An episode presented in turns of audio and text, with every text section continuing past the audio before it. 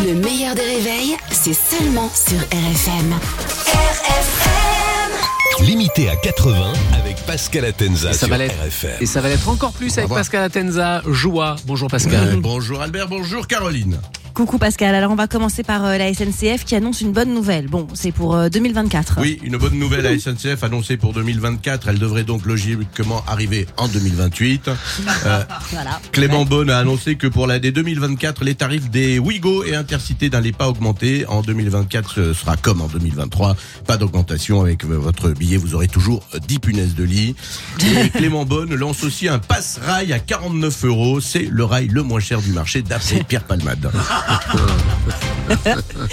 On évoque maintenant euh, le cas Gérard Depardieu. Oui, oui, le cas, le, le monstre, sac, le monstre en fait. Oui, on va voilà. s'arrêter là. Un complément d'enquête euh, diffusé hier affligeant sur GG. Depardieu, c'est une blague, ça lasse toutes les deux minutes. Euh, c'est mieux que rire et chanson.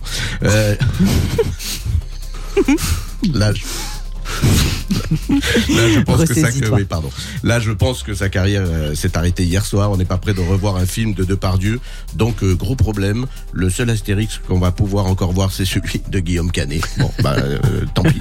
Et là encore, la grande famille du cinéma l'a laissé faire, tout faire, même jouer dans un film de Fabien Teniente.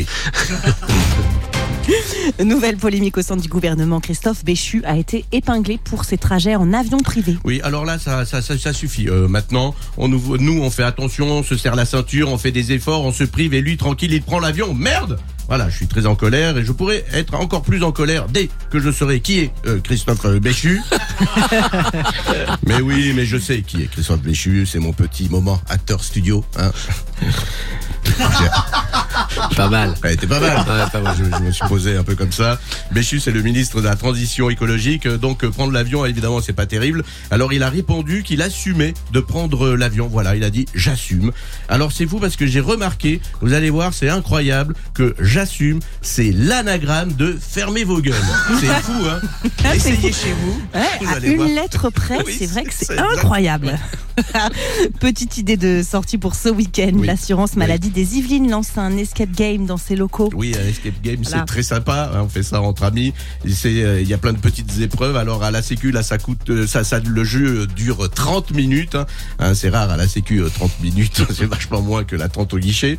Euh, alors pour ceux qui ont l'habitude, les escape games, ce sont très souvent des enquêtes euh, policières. Il faut retrouver celui qui a tué. Ouais. Euh, l'escape game à la sécurité sociale, c'est plus compliqué. Il faut retrouver celui qui a travaillé aujourd'hui. Et là, c'est pas, c'est pas gagné.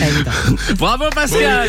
Pascal Atenza qui est sur RFM tous les matins aux alentours de 8h15 et le replay en vidéo sur le Facebook du meilleur des réveils. Vous pouvez également télécharger le podcast. C'est absolument gratuit. Le meilleur des réveils avec Albert Spano et Caroline Turbide de 6h à 9h30 sur RFM. RFM